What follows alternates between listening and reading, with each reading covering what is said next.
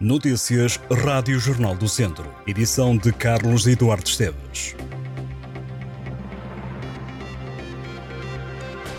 A destituição da mesa da Assembleia de Freguesia de Mundão no Conselho de Viseu está a gerar polémica. O PSD diz que se trata de uma ilegalidade e denunciaram a situação às entidades competentes, nomeadamente à Comissão de Coordenação e Desenvolvimento Regional do Centro. Já o agora ex-presidente, o socialista Celso Campos, nega e diz que tudo decorreu dentro da normalidade e dentro da legalidade. A sessão ordinária aconteceu no final do mês de setembro. O primeiro ponto da ordem de trabalhos era o da destituição de toda a mesa, presidente e duas secretárias, e a eleição de novos membros. No entender do PSD, a proposta é ilegal e por isso enviaram um pedido de parecer à CCDRC, que entretanto respondeu que tem que ser o presidente do órgão autárquico a fazê-lo, ou seja, o presidente da mesa da Assembleia Municipal, o presidente da mesa da Assembleia de Freguesia. O novo presidente Miguel Batista explicou que esse parecer foi pedido porque já sabia que, e cito, iam criar esta confusão. Os elementos do PSD apontam ainda o dedo à falta de envio do documento de suporte que dizem deveria ter sido entregue antes da destituição. Para os sociais-democratas, a Assembleia decorreu com o ponto mesmo com a ilegalidade descrita, onde os membros do PSD não só se abstiveram, como também se retiraram porque não quiseram participar na votação. Celso Campos, agora ex-presidente da Assembleia de Freguesia de Mundão, assegura que a sessão decorreu dentro da legalidade. O ex-presidente diz que as acusações de ilegalidade da destituição da mesa feitas pelo PST revelam um processo de intenção mais grave. Celso Campos diz que a mesa da Assembleia de Freguesia de Mundão espera que as próximas reuniões deste importante e imprescindível órgão deliberativo continuem a decorrer como tem sido habitual, plenamente dentro da legalidade.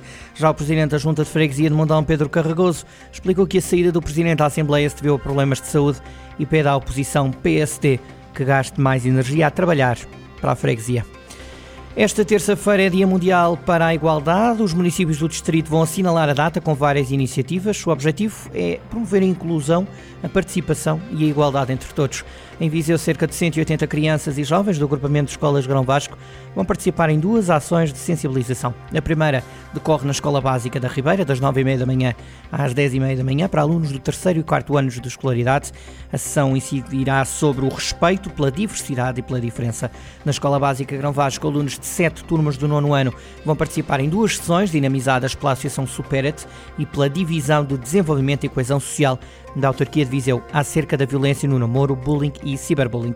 A Câmara de Viseu diz que não é indiferente à urgência de uma cidade justa e igualitária. Em Mangualde, a autarquia local promove dois eventos para assinalar o Dia para a Igualdade.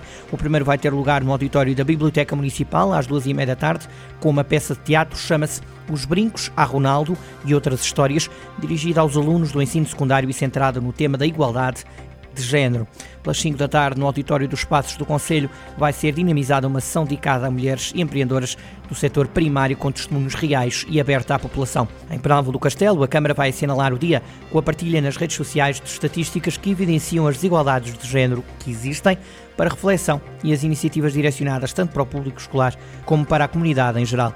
Durante dois dias, nelas vai receber a Feira do Emprego Técnico do Interior. A iniciativa decorre na quinta e sexta-feira no Mercado Municipal de Nelas. É a primeira edição do evento que quer facilitar a integração dos jovens no mercado de trabalho e estreitar os laços entre jovens e empresas. A Feira de Emprego Técnico do Interior conta com cerca de 20 stands de entidades participantes.